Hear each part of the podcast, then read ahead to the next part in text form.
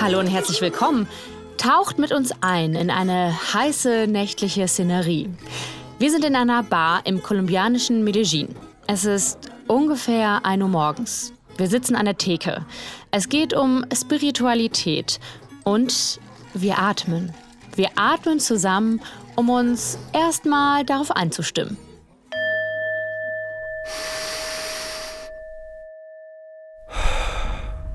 Durch die Nase ein und den Mund aus. Let's begin. And breathe in. Out. In. Out. In. Out. And follow the rhythm. Und die zynischen SkeptikerInnen unter euch werden das jetzt natürlich nicht ernst nehmen. Aber diese angeleitete Atemmeditation, die ich wirklich so erlebt habe im kolumbianischen Medellin, die hat mein eigenes zynisches Skeptikerinnentum tatsächlich so ein bisschen ins Wanken gebracht. Take a deep breath in and exhale fully. Hold your breath. Obwohl ich so spirimäßig eigentlich null empfänglich bin. Prepare for round two. Wenn ihr jetzt jedenfalls denkt, oh Gott, will die Olle uns jetzt hier von ihrem Erweckungserlebnis erzählen und uns danach für 379 Euro einen Breathworkshop verkaufen? Ja. Nee, Spaß, nein. Ich will euch einfach schildern, dass ich dabei erstmalig ein Gefühl von Spiritualität hatte. Und ich war nicht die Einzige. Fabian, der damals neben mir an dieser besagten Bar in Kolumbien saß, der beschreibt es heute so. Wie das für mich war? Äh, aufregend seltsam, ähm, inspirierend, beängstigend. Es war sehr facettenreich. Wir, allesamt überzeugte AgnostikerInnen, waren also spirituell berührt. Und das erinnert mich unweigerlich an eine alte Studiokomplex-Folge, in der wir mal wieder was gebasht haben, nämlich den Atheismus. Weil wir dort argumentiert haben, dass wir alle an irgendwas glauben. Weil wir alle irgendwas anbeten. Mit der These haben wir uns beim Autoren David Foster Wallace bedient. Here's something else that's weird but true. In the day to day trenches of adult life, there is actually no such thing as atheism. There is no such thing as not worshiping. Everybody worships.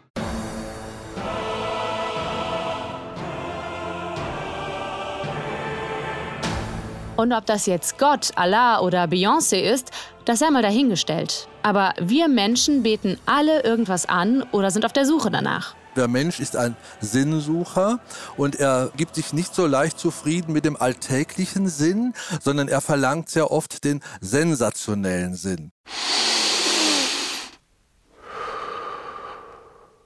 Okay, halten wir das also als Prämisse fest. Wir alle glauben an irgendwas und uns allen wohnt eine Form der Sinnsuche inne. Aber wohin die uns treibt, und das sind ganz offensichtlich ja keine Gotteshäuser mehr für viele, das ist ein Punkt, der entscheidend wird in dieser Folge. Und für den kehren wir nochmal zurück in die Bar in Medellin. Denn ich habe ehrlicherweise nur die halbe Geschichte erzählt. Ja, uns BarbesucherInnen hat das Atmen irgendwie geflasht und wir fühlten uns tatsächlich ein bisschen spirituell berührt. Aber ich habe noch nicht erzählt, wie die Story zu Ende ging. Oder wie wir überhaupt dazu gekommen sind, diese Atemmeditation zu machen. Besser gesagt, durch wen? Ich würde ihn jetzt mal Brian nennen. Brian passt irgendwie ganz gut. Ähm, ja, also die Erfahrung war ins, insgesamt irgendwie sehr, sehr interessant, weil Brian sehr überzeugt davon war, dass er etwas weiß, was die Welt verändern könnte, wenn es alle wissen. Und er hat ja uns auch erzählt, dass er Krebs äh, seiner Mutter geheilt hat dadurch. Und insgesamt wirkte das schon auch nicht ganz so glaubwürdig. Andererseits hat er die ganze Zeit irgendwelche statistischen und wissenschaftlichen Slides rausgepackt zu irgendwelchen Gamma- und Beta-Wellen. Also es war in einem verdammt wissenschaftlichen Anstrich, das Ganze. Tja, leider blieb uns nach Brians pseudowissenschaftlichem Vortrag der freie Atem dann eher am Halse stecken und jegliche spirituelle Erreichbarkeit verflog schneller als der Heilige Geist. Krebs heilen durch Atmung? Really?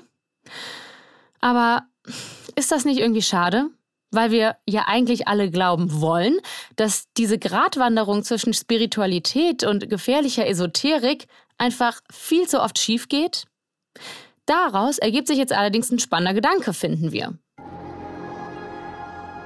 Vielleicht ist es an der Zeit, mal zu überlegen, ob es sowas wie eine Spiritualität für alle geben kann. Vielleicht ist es an der Zeit, diesen undurchsichtigen Spiritualitätssumpf mal etwas begehbarer zu machen? Brauchen wir vielleicht eine Art Spiritualitätstüv? Ein Gütesiegel für unbedenkliche spirituelle Angebote jenseits der Kirchen, Moscheen und Synagogen, die unsere Sehnsucht nach Sinnsuche befriedigt ohne uns zu schaden oder jegliche naturwissenschaftliche Erkenntnisse zu konterkarieren? Der lila Engel. Dein unabhängiges und glaubwürdiges Gütesiegel für die geprüfte Sinnsuche. Wir setzen einen anspruchsvollen Maßstab für echte Spiritualität. Denn für dein Seelenheil ist das Beste gerade gut genug. So nämlich. Ich bin Anne-Kathrin Eutin und das ist Studio Komplex. Kurz vorab, diesen Podcast und viele weitere findet ihr in der ARD Audiothek und überall sonst, wo es Podcasts so gibt. Okay, jetzt ist das mit dem lila Engel ja irgendwie eine ganz catchy Vorstellung, oder? So eine Art staatlich geprüfte Spiritualität? Da würde ich spontan antworten, um Himmels Willen nein. Oh, schade. Das ist jetzt aber ein bisschen destruktiv von. Barbara Keller, ich bin seit circa 20 Jahren mit einer Forschung verbunden, die sich im Verlauf dieser Jahre entwickelt hat von einem ursprünglichen Projekt über Dekonversionen, also Austritte, Verabschiedungen von Glaubensgemeinschaften in Deutschland und den USA, zu einem Langzeitprojekt. Barbara Keller kennt sich also aus mit Religion und Spiritualität und wie die vielen Menschen, die sie dazu interviewt hat, das definieren. Leider haben die vielen Interviews auch dazu geführt, dass sie sich auf so gar keine eindeutige Definition einlassen will mit mir. Und ich habe es echt versucht. Aber gibt es denn sowas in der Wissenschaft wie so einen kleinsten gemeinsamen Nenner, wie sich Spiritualität definieren lässt? Ich schwank jetzt die ganze Zeit, ob ich Spiritualität oder Spiritualität nenne. Aber ich glaube, es geht beides, ne? Sie können das halten, wie Sie wollen. Da bin ich wirklich undogmatisch. Vielleicht könnte ein Unterscheidungsmerkmal der Erlebnis- und Erfahrungsbezug sein und dass gerne von Spiritualität gesprochen wird, wenn Leute sagen möchten, so ist es bei mir. Und weniger der Bezug auf religiöse Traditionen, wobei ihnen wahrscheinlich hochspirituelle Katholiken sofort widersprechen würden, wenn sie mit der Definition um die Ecke kommen. Sprich, Spiritualität beschreibt eher das Individualistische, Religiosität eher das Kollektive und auch institutionalisierte Erleben von so etwas wie Transzendenz, also dem Metaphysischen oder Übernatürlichen. Also von der Frage, gibt's denn was jenseits von unserer Alltagserfahrung? Gibt es sowas wie ein höheres Selbst, um das ich mich in diesem Leben vielleicht kümmern sollte. Okay, wir haben also jetzt eine grobe Vorstellung davon, was Spiritualität ist. Und immerhin lässt sich Barbara Keller, die unseren lila Engel erstmal mit Um Himmels Willen Nein abgeschmettert hatte, jetzt rein theoretisch auf unsere Idee ein. Ich überlege, was wären jeweils die Vor- und Nachteile oder was wäre das Modell dahinter? Haben Sie im Sinn sowas wie eine Stiftung Warentest für spirituelle Angebote? Exakt, sowas wie so ein TÜV-Siegel oder so. und was wären dann die Kriterien?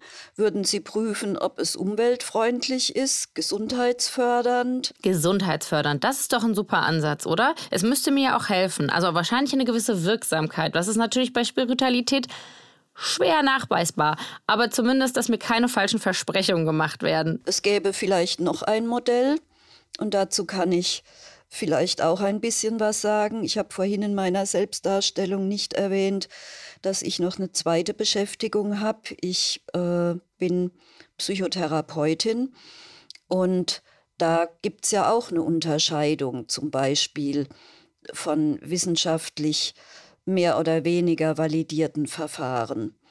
Daran könnten Sie auch denken. Wenn oh, Sie, das ist, klingt ja spannend. Sie, Können Sie ins Detail gehen?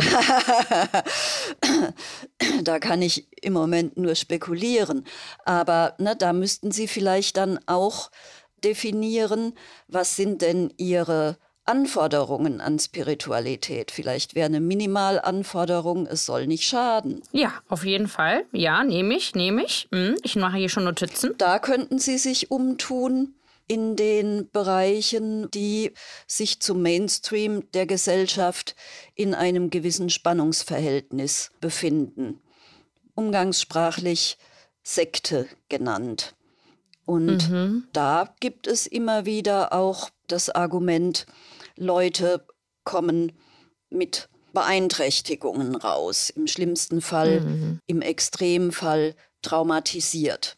Das würden sie mhm. nicht wollen bei ihrer, ich sag mal, zertifizierten Spiritualität, ne? Nee, auf gar keinen Fall. Und dann würde ich ja tatsächlich auch noch wollen, dass es nicht nur nicht schadet, sondern dass es bestenfalls auch Effekte gibt. Positive Effekte. Da wäre die Frage, was wären das für welche für Sie? Möchten Sie gesünder sein? In welcher Hinsicht? Möchten Sie mehr Verbundenheit verspüren zu wem oder was auch immer? Und da merken Sie vielleicht schon, wie es schwierig wird.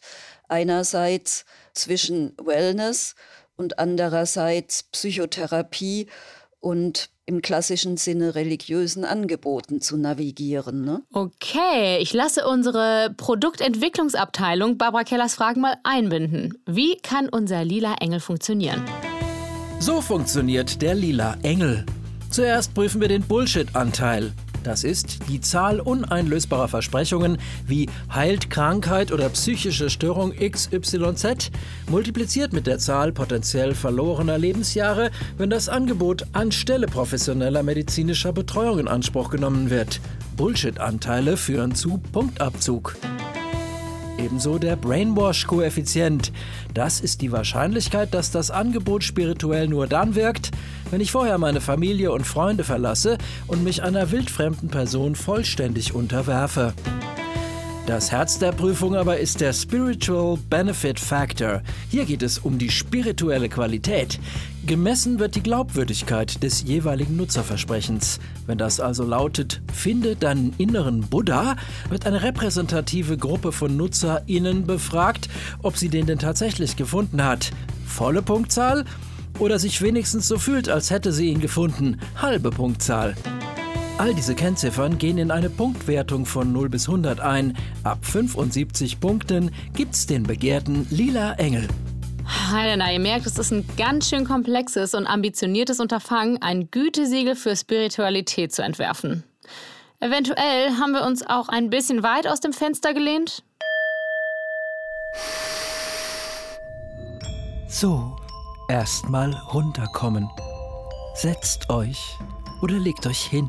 Nicht aus dem Fenster lehnen, sondern atmen durch die Nase, rein durch den Mund, raus, tief ein, aus, ein, aus, tief ein und die Energie halten.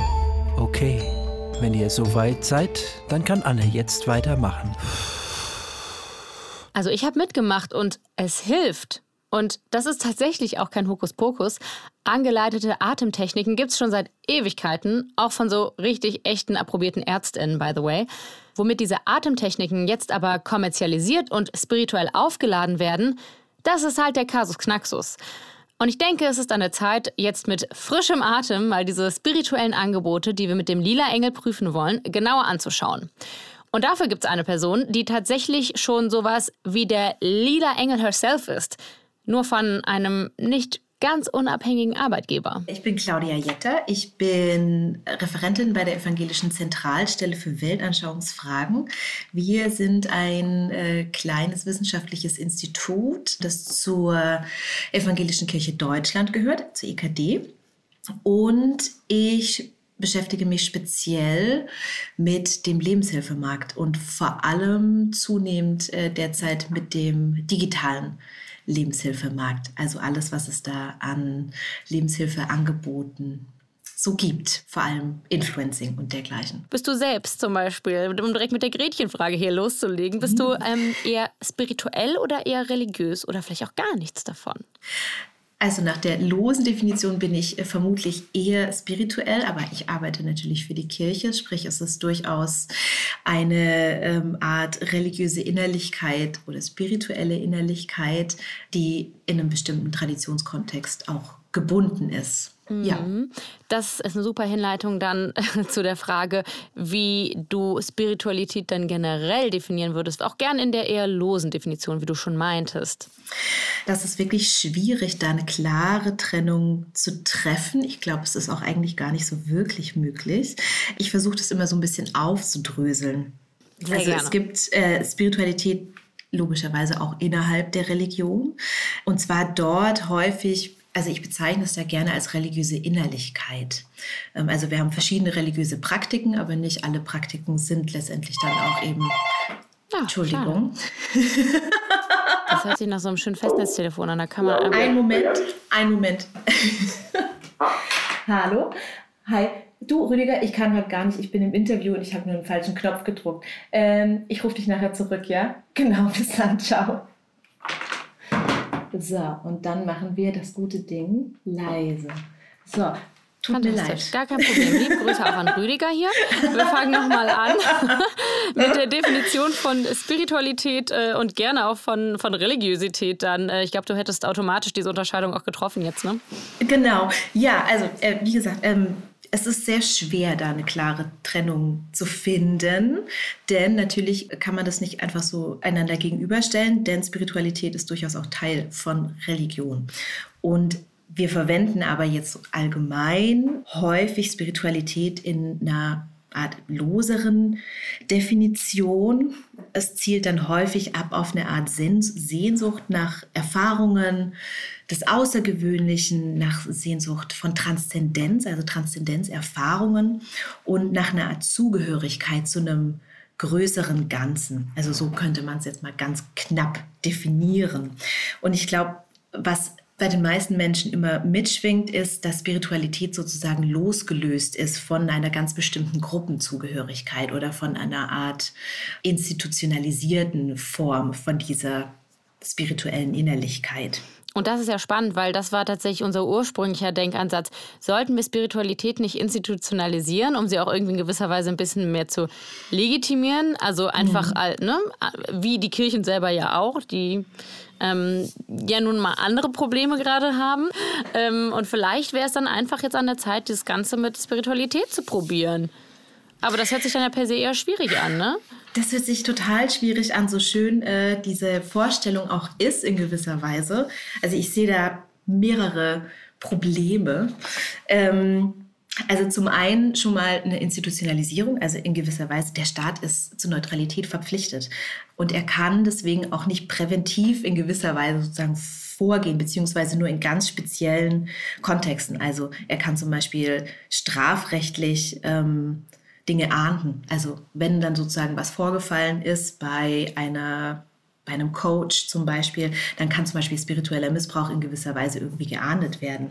Oder es gibt zum Beispiel es darf nicht alles Therapie genannt werden oder Heilsteine dürfen sich nicht medizinisch wirksam nennen. Ne? Also solche Sachen sind sozusagen, da kann man ein, ein Stück weit versuchen, wenn es um diesen Gefahrenkontext geht, ähm, der vorsätzlichen Täuschung irgendwie entgegenzuwirken. Aber an für sich so eine Art Gütesiegel, Genau, das kann nur über Produkte und Hersteller und Vertrieb funktionieren. Wir kommen ja später auch noch auf die Kommerzialisierung, gerade von Spiritualität zu sprechen. Das kann man in gewisser Weise machen, aber ansonsten funktioniert sowas eigentlich nur über eine Art kritische Öffentlichkeit. Also Information so weit wie möglich streuen über bestimmte Dinge, aber eine Art Institutionalisierung ist rein rechtlich und auch praktisch gesehen einfach nicht möglich. Erstmal hinsetzen oder legen. Wir spüren die Enttäuschung in uns. Und nun atmen wir durch die Nase tief ein, durch den Mund tief aus. Ein, aus. Wir lassen die Enttäuschung auf unserem Atem hinaus. Wir spüren mit dieser Energie, dass nichts zurückgeblieben ist und nehmen die Freude darüber mit. Okay, den Schmerz musste ich auch erstmal wegatmen. Aber bevor ich unser Baby, den lila Engel, hier jetzt frühzeitig begrabe, gehen wir das Problem vielleicht nochmal anders an. Indem wir uns genauer anschauen, welche Marktproblematik wir da überhaupt vor uns haben. Denn dass es die gibt, das klang ja gerade schon an bei Claudia. Mit Heilsteinen, die als medizinisch wirksam angepriesen werden, oder mit Coaches, die Therapie anbieten. Ja, hi, ich bin Nina. Ich würde mich beschreiben als spiritueller Coach und auch Autorin und ja, Speakerin. Also ich schreibe vor allem auf Instagram darüber, was es bedeutet, spirituell zu sein oder in Freiheit zu leben, die Freiheit für sich zu entdecken, die Liebe in sich zu entdecken und dem Leben eine Chance zu geben, ja, sich dieser Wahrheit im Prinzip anzupassen. Und ja, deswegen biete ich auch Coachings an und helfe Menschen eben, ihr Weg zu finden, ihre Wahrheit zu leben. Ja, das würde ich so sagen. Falls die Frage aufkommt, was denn diese Wahrheit leben bedeutet, was da eigentlich das Ziel ist, also bei mir kam sie definitiv auf. Und Nina beschreibt es so. Also mein Coaching heißt ja Vinyani und es steht dafür, dass Menschen sich auf den Weg begeben, also genau das, was ich auch gemacht habe, sich Fragen stellen und ja im Prinzip sagen, da muss doch mehr sein als das, was ich kenne und dann aber merken, okay, im Außen finde ich diese Antworten nicht. Nichts wird mir die Antworten darauf geben, was in mir fehlt und quasi dann zurück zu sich kehren und ähm, die Weisheit in sich finden. So. Und so war auch mein Weg auch dann, als ich angefangen habe, das als Business aufzubauen. So. Also das hat sich fortgeführt. Also meine eigene Heilung geht weiter in meinem Unternehmen. Und das scheint häufig ein Schema zu sein in der spirituellen Coaching-Szene, die wir mit unserem lila Engel prüfen wollen. Deswegen wächst das Angebot nämlich auch so. Das kenne ich auch aus den Coachings, die ich gebe oder Menschen, die da wirklich durchgehen, die am Ende sagen, oh mein Gott, das will ich auch weitergeben. Das heißt, wenn wir es so sehen, ist das ein super Zeichen, dass immer mehr Menschen im Prinzip in diese Richtung gehen wollen, weil immer mehr Menschen anderen Menschen helfen können, ein Leben in Frieden zu führen. Auch wenn ich persönlich wirklich, wirklich schwer zugänglich bin für solche Formen des Coachings, dann denke ich mir zunächst einmal, Okay, also wenn es den Leuten hilft, ein Leben in Frieden zu führen, Juti, dann viel Erfolg. Man muss nur wissen, was man da verkauft und wie man es verkauft. Und den Weg musste auch Nina erstmal für sich finden. Definitiv, ja. Aber das war ganz am Anfang, wo ich selber noch, ähm, ja, auch in den Schritten war, mich zu finden. Was ist das, was ich anbiete? Und dann, je unklarer dein Angebot ist, desto unklarere Klientinnen ziehst du auch an es war nicht oft, aber ich glaube ein, zwei Mal, dass ich dachte, wow, äh, nee, das ist not for me. Das ist nicht das, wo ich mich auch, sag ich mal, wohlfühle. Not for me, das waren dann Menschen, die traumatisiert waren und eigentlich vor allem eins gebraucht hätten. Eine professionelle Psychotherapie. Und in ihrer Verzweiflung wahrscheinlich dachten, Ninas Angebot sei eigentlich genau sowas, weil sie es ja auch recht ähnlich verkauft hat. Da war es dann auch noch in dem Wortlaut psychologische Beratung. Damit ziehst du dann nochmal andere Menschen an, die denken, ne, okay, psychologische Beratung, so blöd das klingt, ist ähnlicher wie Psychotherapie, als wenn du sagst Coaching. So. Also auch da, also diese Feinheiten, die sind entscheidend für die Menschen auch, die du anziehst. Und je feiner ich geworden bin, in dem mittlerweile weiß ich, okay, ich begleite Menschen, ihre Wahrheit zu leben. Punkt. Und ein Mensch, der Kriegstraumata erlebt hat, der würde niemals zu mir kommen und sagen, okay, ne, der ist eher damit beschäftigt, wie kann ich überhaupt die nächste Nacht gut überleben. Ich muss aber sagen, mich wundert es nicht bei der Knappheit an richtigen Therapieplätzen. Klar wird man da verzweifelt, klar greift man da nach jedem Strohhalm. Aber gerade deshalb denke ich mir auch, vielleicht wäre unser lila Engel als Qualitätssiegel doch gar nicht so verkehrt. Nina ist überraschenderweise aber so gar keine Anhängerin unserer Idee, Spiritualität mit einem Gütesiegel zu regulieren. Spiritualität will nicht von außen reguliert werden. Das wäre Religion. Spiritualität ist so individuell, dass nur meine eigenen Grenzen mir zeigen, wo zu Ende ist. Und nur meine eigenen Grenzen mir zeigen, was reguliert werden sollte und was nicht. Aber dass jemand von außen sagt, das Ja und das Nein, das ist gerade das, wofür Spiritualität steht, da drüber zu stehen und das, ja, darüber zu stehen. Gar nicht das nicht zu wollen, weil Spiritualität will nichts, sondern es steht einfach darüber und ist. Oh, ich weiß ja nicht, aber ich glaube, das wird mir vielleicht ein bisschen zu äh, spirituell, also unangreifbar. Weil wenn etwas immer über allem steht und auch nur ganz individualisiert für jeden einzelnen Homo sapiens sapiens steht, dann bist du ja gleichzeitig irgendwie auch komplett kritikresistent, weil du keine gemeinsamen Kategorien oder Ansprüche hast, auf die du dich gemeinsam committen kannst. Nina blickt aber anders auf die Welt. Sie feiert es auch nicht, wenn Leute mit Halbwissen so vor sich hin coachen. Aber sie findet, es bringt nichts, sich zu vergleichen. Ich nehme das gar nicht so wahr, weil ich gar nicht so viel rechts und links gucke, ehrlich gesagt. Also ich schaue nicht viel rechts, weil ich denke immer, es gibt von allem viel. Jeder darf und kann und sollte machen, was er oder sie fühlt und für richtig hält. Aber ich bin immer der Meinung, das ist auch Thema Wahrheit. Ich bleibe bei meiner Wahrheit. Ich mache, was ich fühle und alles andere lasse ich sein und habe da ehrlich gesagt gar nicht so viele Gedanken oder Wahrnehmungen zu, muss ich sagen, weil es ist ja auch dann eine Bubble und ich weiß auch, dass das dann eben auch in meinem Blick gerade ist, wobei das dann auch wieder mehr wird. Also ich glaube, von allem gibt es immer genau richtig viel. Okay, ich glaube nicht, dass es von allem immer genau richtig viel gibt. Aber eigentlich interessant, diese Aussage erinnert mich da extrem an was. Wirtschaftsgurus schwören auf sie. In der Sphäre der dienstbaren und guten Geister ist sie die mächtigste, die unsichtbare Hand. Sie regelt und ordnet magisch die scheinbar so rationale Welt der Ökonomie und sorgt dafür, dass über Angebot und Nachfrage der Markt immer im Gleichgewicht bleibt. Und natürlich gilt das auch für den spirituellen Markt.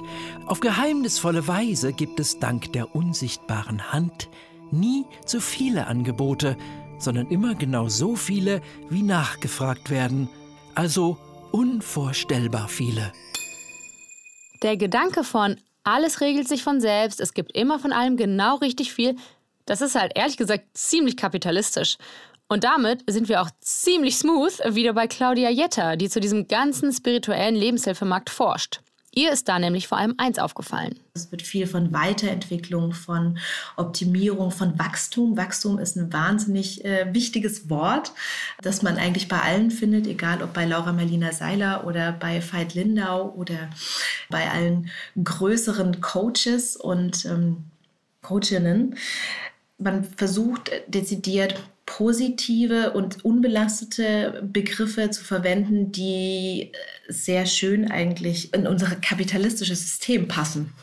Ich wollte gerade sagen, das sind ja alles sehr kapitalistische Wachstum, Wachstum ja, und so, ne? Absolut. Optimierung. Also wir haben eben gerade bei diesen, ähm, bei diesen ganzen Sinfluencerinnen, äh, die wir so finden, also vor allem auf Instagram, da finden wir Menschen, also die demonstrieren immer so das ewig Suchende. Auch das Scheitern ist ein bisschen Teil äh, des Narrativs, aber also das Zentrum ist immer Veränderung. Das macht auch einen ganz zentralen Teil ihrer Anziehungskraft aus. Und das ist eben ideal einfach im kapitalistischen Zeitalter weiter, weil dieses ständige Wachstum und die Selbstoptimierung werden total gepriesen.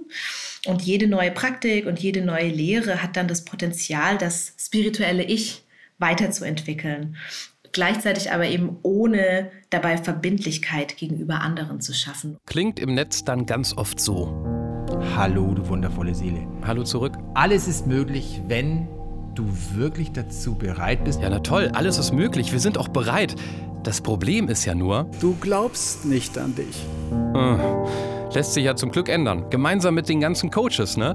Und natürlich haben wir da schon alles Mögliche versucht. Vielleicht hast du schon Coaching gemacht, vielleicht hast du schon Therapie gemacht, vielleicht warst du auch schon auf Retreats, vielleicht warst du auf Yoga-Reisen, vielleicht hast du Hypnose schon gemacht. Ja? Vielleicht warst du bei einer Heilpraktikerin oder beim Heilpraktiker schon. Ja, hat nur nicht geklappt. Aber auch kein Wunder, weil die Lösung gibt es ja nur. Individuell natürlich, weil jeder Mensch ist anders und jeder Mensch ist individuell. Ja, okay, dann gucken wir halt gemeinsam nur noch ganz individuell auf uns selbst. Schau, ob du in dem Feuer der Transformation stehen kannst und gleichzeitig in deinem Herzen Ruhe findest. Was ist, wenn dieses Feuer, in dem du gerade stehst, für dich da ist, dass du etwas loslassen darfst, etwas heilen darfst, etwas transformieren darfst? Es lohnt sich, in dir zu vergeben. Es lohnt sich in dir einen liebevollen Blick auf dich zu richten, denn du bist geleitet, du bist geliebt, du bist geführt. Der Trend geht hin zu kleinen spirituellen Praktiken im Alltag, die ich aber für mich alleine mache und dann eventzentriertes Leben in der Gemeinschaft aber sozusagen eine dauerhafte Vergemeinschaftung, so wie früher, äh, ich gehe jeden Sonntag in die Kirche und ich helfe dann noch beim Kirchenkaffee oder ich mache dann noch beim Bazar mit oder Besuch ältere Leute, solche Dinge sind einfach nicht mehr der Zeit entsprechend oder den Bedürfnissen entsprechend. Und das ist auch mit ein Grund, warum sich viele eben abwenden von institutionalisierten Formen von Religion. Und das betrifft jetzt auch nicht nur die Kirchen. Also ich äh, arbeite auch viel zum Beispiel zu digitalen Hexen.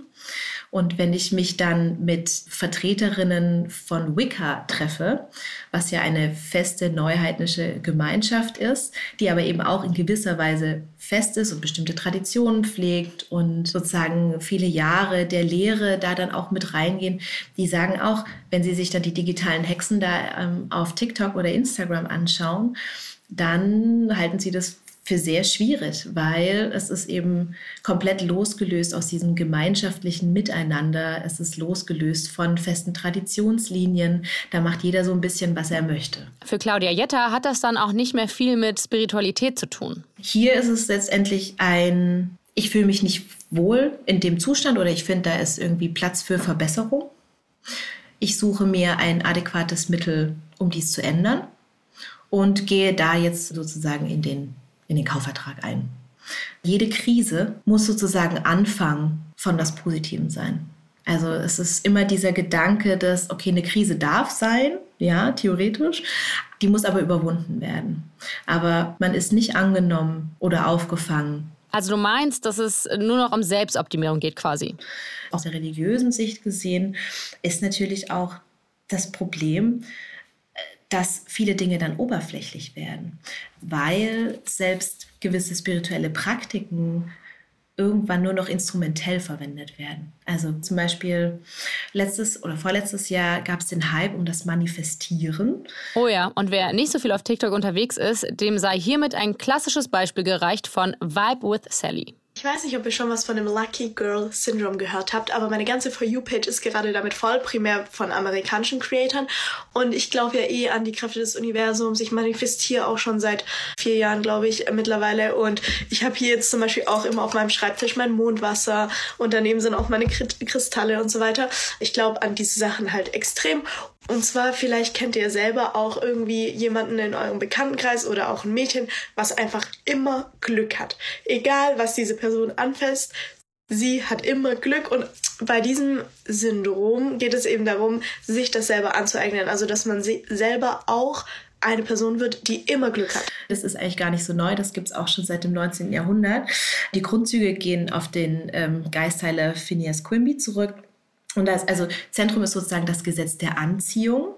Und diesem Gesetz nach sollen positive Gedanken auch positive Erfahrungen nach sich ziehen, während negative Gedanken dann positive Entwicklungen eben hemmen oder im Zweifel auch ganz verhindern.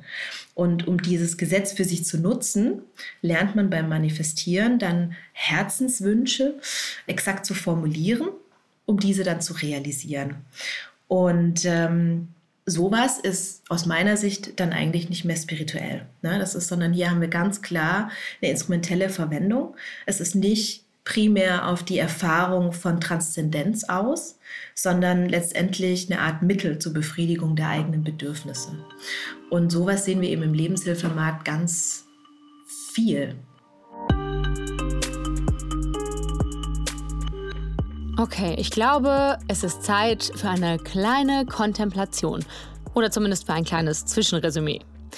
Wir haben ja schon verstanden, dass Claudia unser Gütesiegel nicht so prickelnd findet. Aber gleichzeitig hat sie in ihrer Beschreibung dieser ganzen spirituellen Szene, besonders online, ja sehr deutlich gemacht, dass eine Regulierung oder zumindest mal ein Gütesiegel eigentlich nicht schaden würde, wenn wir Spiritualität für alle gefahrlos zugänglich machen wollen. Denn momentan heißt es ja anscheinend, jeder für sich und der Rest ist egal. Oder kommen wir mit diesen Beobachtungen eigentlich auf die allerhöchste und unangenehmste Stufe der Selbsterkenntnis, weil echte Spiritualität eigentlich gar nicht das Bedürfnis ist, das den Markt gerade so wachsen lässt. Es wird jetzt ungemütlich und es wird kritisch und dafür holen wir jetzt noch mal kurz Luft. Wir setzen uns, nicht hinlegen. Wir üben die Krisenatmung. Ein, aus, ein, aus. Egal was passiert, wir können, wenn es sein muss, auch schneller atmen. Ein, aus, ein, aus, ein, aus. Mit dieser Energie blicken wir der Gefahr mitten ins Gesicht. Sehr gerne. Die Gefahr ist nämlich, dass unsere ganzen hoffnungsvollen Ansätze, die Spiritualität für alle zu erschließen, die nächsten fünf Minuten gar nicht überleben wird. Alle diese Ansätze müssten aus meiner Sicht in die Ausnüchterungszelle einer kritischen Aufklärung, in der sie einmal zur Klarheit gebracht werden sollten, und dann würde aus meiner Sicht am Ende nicht mehr viel übrig bleiben. Wer das sagt? Ein Mann, der sich kritisch mit der Religion und allen möglichen Formen von Glauben auseinandergesetzt hat. Sehr kritisch. Mein Name ist Franz Josef Wetz. Ich lehre Philosophie in Schwäbisch Gmünd an einer pädagogischen Hochschule, habe also eine Professur für Philosophie und bin Autor zahlreicher Bücher, auch über Themen, die heute hier anstehen. Was sich wirklich hervorragend trifft. Wir setzen in unserer Podcast-Folge ja an mit einer Prämisse, äh, die ich gerne mit dir diskutieren würde. Und zwar ähm, die Prämisse, dass wir alle irgendwie glauben. In Anlehnung an David Foster Wallace, der äh, beschreibt es mit Everybody Worships. Also wir alle beten etwas an, wir alle glauben. Äh, stimmst du dem zu? Nein. Also ich würde erstmal sagen, Glaube ist für mich sehr stark religiös konnotiert und würde dem entgegensetzen, glaube ich noch oder denke ich schon, weil ich denke, wenn man den gesunden Menschenverstand und aufgeklärt an die Welt und die Wirklichkeit herantritt, dann brechen die traditionellen Glaubensgebäude schnell zusammen. Aber was ich dem Begriff des Glaubens, wie du ihn jetzt gerade eingeführt hast, trotzdem positiv entnehmen würde, ist, dass wir etwas bewundern, dass wir etwas bestaunen können, dass wir vor etwas Achtung haben können und verblüfft sein können. Und das muss aber jetzt nichts Nominoses, nichts Religiöses und nichts Höheres sein. Das kann die Wirklichkeit schon sein, wie sie um uns herum ist, in ihrer uns unverfügbaren Gestalt. Da meine ich etwa die Natur, die Berge, die Meere, den, der gestirnte Himmel, das, was die modernen Wissenschaften beschreiben. Selbst das, was die Wissenschaften beschreiben, ist aus meiner Sicht eben der höchsten Bewunderung würdig. Also doch, höchste Bewunderung. Das ist doch eine Art von spiritueller Erfahrung. Ich sehe die Meere, die Berge und ich erkenne plötzlich den tiefen, großen Zusammenhang zwischen allem. Den Sinn von allem, oder nicht? Das, was die moderne Kosmologie und Evolutionsbiologie und andere wissenschaftlichen Disziplinen uns zur Bewunderung anbieten, ist in letzter Beziehung sinnfrei. Es ist nicht sinnlos, aber sinnfrei. Das, was wir aber generell sonst so mit dem Glauben verbinden, das sind so höhere Sinnstrukturen, die einer bestimmten Sehnsucht nach etwas Tieferem, nach etwas Geheimnisvollem, nach Tiefe entsprechen. Und für diese Formen der Bewunderung sehe ich eigentlich keine Möglichkeit. Sie halte ich unangemessen. Sinn ist ja so als solcher gar nicht zu bekommen. Um es mal paradox zu formulieren, Sinn ist so etwas wie Gemüse. Sinn ist so etwas wie Gemüse. Wow, Leute, ist das vielleicht der schönste Satz der Folge bisher? Sinn ist so etwas wie Gemüse? Macht euch bereit für eine Parabel, die Franz Kafka von Neid erblassen lassen würde. Wenn Sie in ein Geschäft gehen, in einen Gemüseladen, Obst- und Gemüseladen und sagen, Sie hätten gerne zwei Kilo Gemüse, dann bietet Ihnen der Gemüsehändler Brokkoli, Spinat, Blumenkohl an. Dann sagen Sie aber ihm, nein, nein, ich will nicht Brokkoli, ich will nicht Spinat, ich will auch kein Blumenkohl, ich will Gemüse. Sagt er, ja, das ist doch Gemüse. Was ich damit sagen will, Sinn gibt es nicht als Sinn. Sinn gibt es so wenig wie Gemüse. Sinn und Gemüse sind Sammel- und Oberbegriffe für etwas, das nicht direkt existiert. Es gibt Sinn immer nur in Form etwa von ganz konkreten Dingen, etwa in Form einer harmonischen Partnerschaft, gelebter Freundschaften, übergreifender Aufgaben, eines guten Buchs, ansprechender Musik, eines gelungenen HR oder ähnlichem mehr, aufregender Sexabenteuer und so weiter. Aber es gibt Sinn nicht an sich. Aber das ist auch gar nicht so schlimm. Denn das Glück unseres Daseins hängt eigentlich nicht so sehr von den guten Antworten auf letzte Fragen ab, sondern auf gute Antworten auf die vorletzten Fragen, nämlich ob wir eine gelungene Partnerschaft haben, ob unser Beruf uns erfüllt, ob wir gute Freundschaften pflegen. Die guten Antworten auf die vorletzten Fragen. Ich muss ja zugeben, mit sowas kriegt man mich einfach. Das klingt zwar so latent nihilistisch für mich, Aber nein, Franz Josef Wetz sagt ja sinnfrei und nicht sinnlos. Ganz sicher ist jedenfalls, er findet es generell nicht gut, Spiritualität für alle zugänglich zu machen, weil er dem höheren Glauben an sich, also dem Gemüse, nichts abgewinnen kann. Wenn wir aber stattdessen an gelungene Beziehungen oder erfüllende Berufe glauben, also an Brokkoli oder Auberginen, dann findet er das voll okay. Aber wenn ich das jetzt weiterdenke, bestätigt es dann nicht tatsächlich auch die Tendenz, dass wir gar nicht so sehr auf Sinnsuche anstatt auf Selbstoptimierung aus sind? Dass wir eben gar nicht wirklich spirituell sein wollen? Durch Corona wurde das ja extrem ausgebremst, aber jetzt äh, läuft das wieder sehr stark an, nämlich, dass die Menschen ihren Sinn immer weniger über die großen Sinnerzählungen bilden, sondern über die Qualität von Erlebnissen. Also ein Leben ist umso sinnvoller, je mehr schöne, intensive Erlebnisse man zusammen addieren kann. Und in diesen Erlebnissen geht es darum, dem Verlangen nach der prallen, nach dem prallen dionysischen Leben, wie es dann Friedrich Nietzsche beschrieben hat und einige Erlebnisphilosophen dann auch noch im 20. Jahrhundert wie Georges Bataille.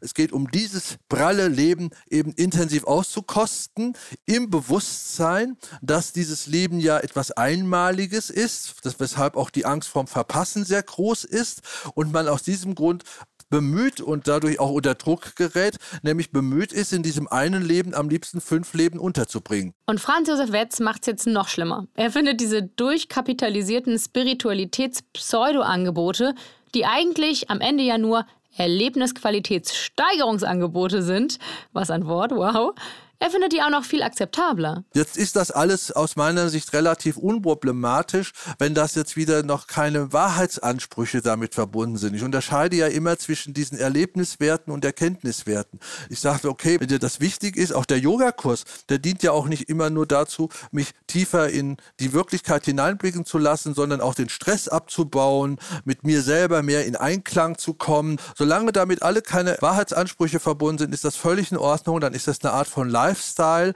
Das gehört zum Design unseres Daseins, indem wir uns eine Bedeutsamkeit oder auch einen Sinn geben wollen im Leben ohne dass das Leben selbst einen Sinn hat. Den Sinn des Lebens gibt es nicht. Und an dem Sinn im Leben können wir auf diese Art und Weise durchaus bauen. Spirituelle Praktiken sollen laut unserem säkularen Franz also besser nicht so tun, als könnten sie uns die Welt und den Kosmos und unser ganzes Leben so auf der Gemüseebene erklären, sondern schön auf ihrem Lifestyle-Coaching-Level bleiben. Für die wirklichen Erkenntnisse, da ist dann die Wissenschaft zuständig. Und den großen Sinn des Lebens, den sollten wir besser mal eh ganz schnell vergessen. Okay, dann machen wir halt den lila Engel für nur spirituell angehauchte Selbstoptimierungsangebote, oder? Moment, Moment. Sie werden verstehen, dass ich als Sprecher der Interessengemeinschaft Weltreligionen hier im Namen Gottes, Allahs, Jehovas und aller weiteren Mitglieder energischen Widerspruch einlegen möchte. Sinn ist seit Jahrtausenden Markenkern und Unique Selling Point der großen Glaubensanbieter. Wir liefern inzwischen Milliarden von überwiegend zufriedenen Kunden verlässlich Sinn in der gewünschten Tiefe. Der Versuch der Naturwissenschaften, als relativer Newcomer auf diesem Markt den Monopolisten zu spielen, erfüllt den Tatbestand der unlauteren Konkurrenz. Unsere Anwälte werden sich diesbezüglich bei Ihnen melden.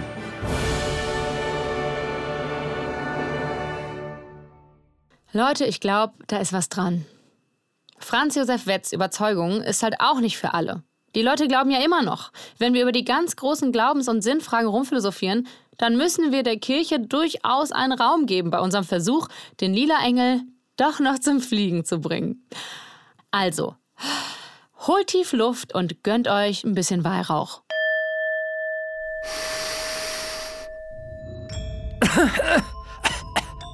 Wir warten kurz, bis sich der Weihrauch verzieht und atmen sehr tief durch die Nase ein durch den Mund aus. Widerstände sind zu spüren, aber wenn wir ruhig weiteratmen, werden sie Luft, die wir zum Atmen brauchen. Ein, aus. Und mit dieser Energie nehmen wir die Prüfung auf uns. Ich nenne diese Prüfung sowas wie, warum immer alles neu machen, wenn man auch recyceln könnte. Auf geht's. Sarah Wetscherer mein Name. Ich arbeite bei der Vereinten Evangelischen Mission bin Theologin, mache dort ähm, Antirassismusarbeit im Raum der Kirche. Und Sarah Wetscherer hat eine ganz andere Vorstellung vom Leben und der Sinnsuche als Franz Josef Wetz. Ihr könnt es euch denken. Sie glaubt an etwas Höheres und Verbindendes. Und sie glaubt auch daran, dass wir Menschen das sehr wohl suchen, wenn wir spirituelle Angebote suchen. Und nicht nur reine Selbstoptimierung oder tolle Erkenntnisse. Dann könnten wir auch einfach so Yoga, Atemübungen oder Coachings machen, minus dem Adjektiv spirituell, was aber sehr oft addiert wird. Also ich interessiere mich schon sehr dafür, für spirituelle Coaches, ähm, vor allem auch außerhalb der Kirche ähm, weil ich das sehr faszinierend und interessant finde, weil ich eine Sehnsucht in Menschen erkenne. Und ich persönlich finde es schade, dass die Kirche es nicht schafft, diese Sehnsucht zu füllen, beziehungsweise ein Angebot zu geben, was die Menschen anspricht, während Menschen spirituelle Coaches, spirituelle Menschen, die außerhalb äh, von Religion auftreten, ja, da etwas schaffen und abdecken, was wir nicht schaffen als Kirche. Ist das aber nicht die krasseste Konkurrenz, die die Kirche dann irgendwann obsolet macht? Also manche Menschen würden es als Konkurrenz sehen. Ich würde es gerne auch als Inspiration sehen. Also zu schauen, was gibt es denn da und was kann Kirche auch davon lernen? Denn ich habe manchmal das Gefühl, bei spirituellen Coaches, die in der Öffentlichkeit stehen, die haben eine urchristliche Botschaft auch oder religiöse Botschaft, nicht nur christlich, eine religiöse Botschaft auch, die aber nicht mehr mit Religion verbunden werden will oder nicht verbunden wird. Genau. Den Unterschied sieht Sarah Wetscherer dann vor allem darin, dass diese ganzen alternativen Spiritualitätsangebote so erfolgreich sind, weil sie gerade ohne die strukturelle Macht und ohne die strenge Institutionalisierung der Kirchen agieren können, wo sie auch den Reformbedarf der Kirche sieht. Das wäre mein Traum von Kirche, dass wir tatsächlich Hierarchien abbauen und selbstkritisch in den Blick nehmen und erkennen, wo sind eigentlich unsere Machtstrukturen? Wie sind wir als Kirche dahin gekommen, wo wir heute stehen, dass wir es selber fast unmöglich gemacht haben, unsere gute Botschaft, Spiritualität in einer Form, wonach Menschen suchen, überhaupt zugänglich zu machen. Aber wir sind auf dem Weg und ich erkenne, dass je größer die Not ist, dass Menschen ähm, keine Relevanz mehr in der Kirche, in der, in der christlichen Religiosität sehen.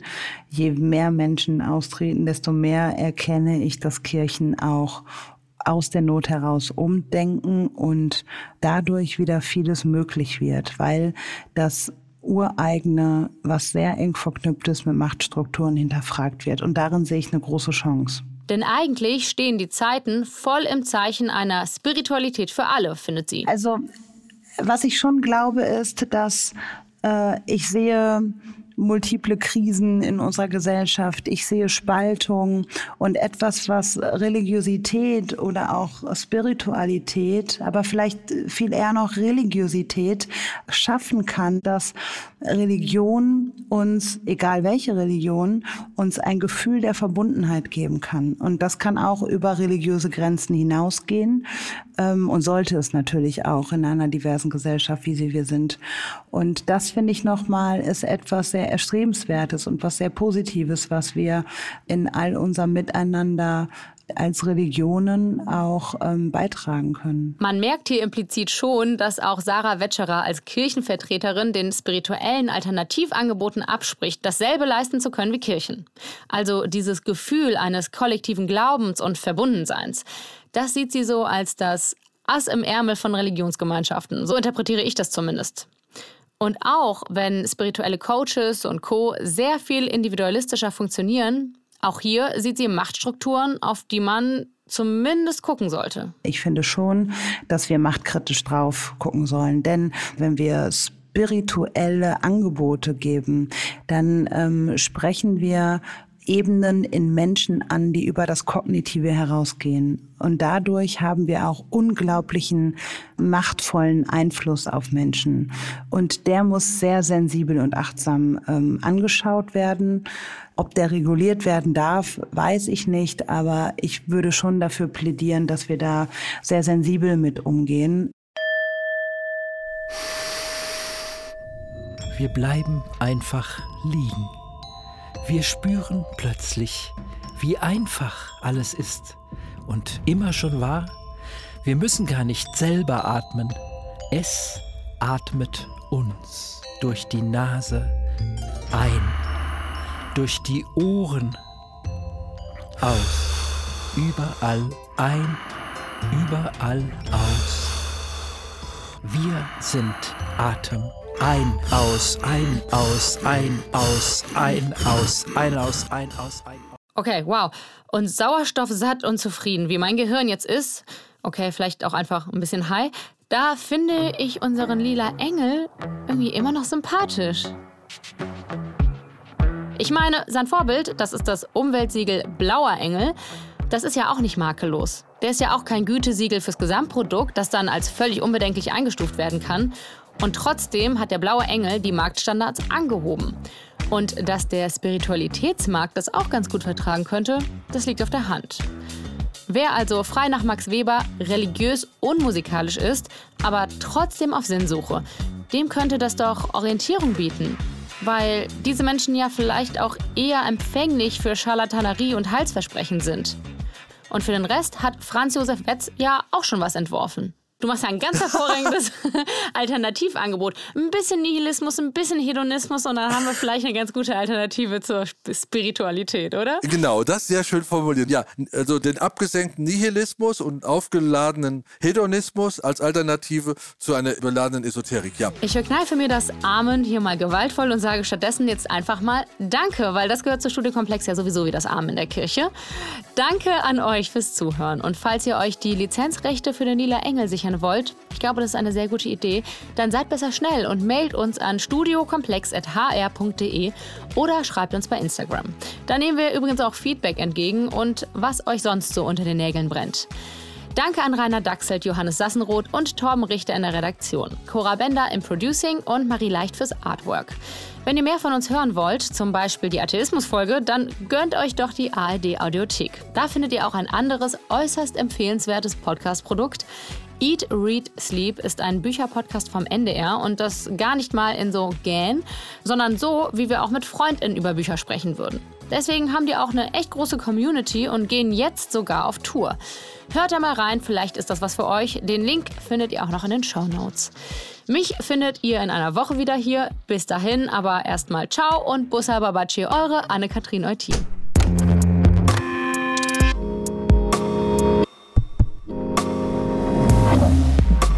you